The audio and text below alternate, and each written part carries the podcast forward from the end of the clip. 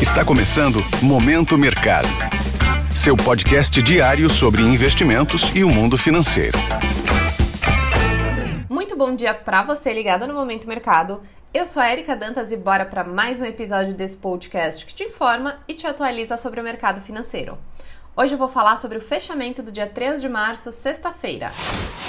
Cenário internacional. Em Wall Street, o investidor se animou com a possibilidade do encerramento do ciclo de alta de juros ainda em 2023 e foi às compras na primeira sexta-feira do mês. Nem mesmo comentários de membros do Fed, Banco Central Americano, de que os juros devem avançar mais e seguir em terreno contracionista foram suficientes para mudar o bom humor e os índices acionários fecharam em alta. Nasdaq subiu 1,97%, S&P 500 avançou 1,61% e o Dow Jones fechou em alta de 1,17%. Na renda fixa, o retorno das treasuries, títulos do Tesouro Americano, recuaram, refletindo a expectativa de que o ciclo de aperto monetário está perto da máxima e a busca por posições mais arriscadas. No câmbio, o DXY, índice que mede a variação do dólar ante uma cesta de moedas fortes, fechou o dia em queda de 0,48%. E nas commodities, além do enfraquecimento do dólar, a notícia de que os Emirados Árabes não têm planos de deixar a OPEP, Organização dos Países Exportadores de Petróleo, abriu espaço para avanço do óleo. Inicialmente, havia sido veiculado que conflitos internos entre a Arábia Saudita e Emirados Árabes poderiam levar o importante player a sair do cartel, o que foi negado. A saída poderia dificultar o controle de oferta da commodity no mercado, o que poderia gerar impacto negativo nos preços.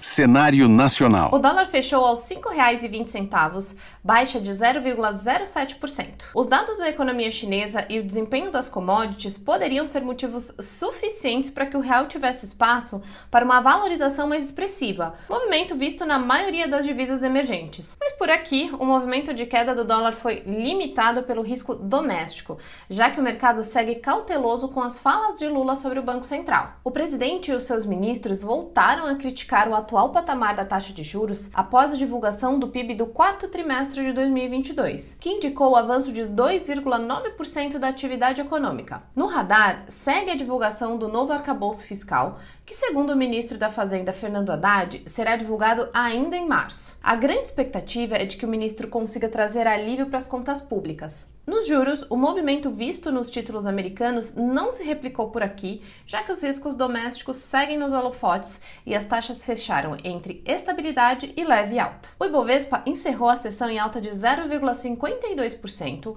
aos 103.866 pontos. O movimento não foi suficiente para apagar as últimas quedas e o principal índice da bolsa fechou a semana no vermelho com recuo de 1,89%. O destaque positivo ficou com o Marfrig, que subiu subiu 7,27% após confirmação de que o caso de vaca louca no Pará é atípico, ou seja, não há risco de contaminação do rebanho. A doença pode se manifestar de duas formas. A primeira, que é o caso confirmado no Pará, de forma espontânea e pode ocorrer devido à idade avançada do animal. A segunda forma é mais grave e acontece por contaminação. Agora, a expectativa é de que a exportação de carne bovina para a China seja retomada pontos de atenção. Na agenda de hoje, vale ficar de olho nos dados de vendas no varejo da zona do euro. Por aqui, teremos a divulgação do Boletim Focus com as principais projeções para o futuro da economia. Sobre os mercados, na Ásia, o fechamento foi majoritariamente positivo na esteira dos fortes ganhos do mercado americano no último pregão. No domingo, a China anunciou meta de crescimento de cerca de 5% para 2023. Em 2022, o crescimento chinês foi de apenas 3%,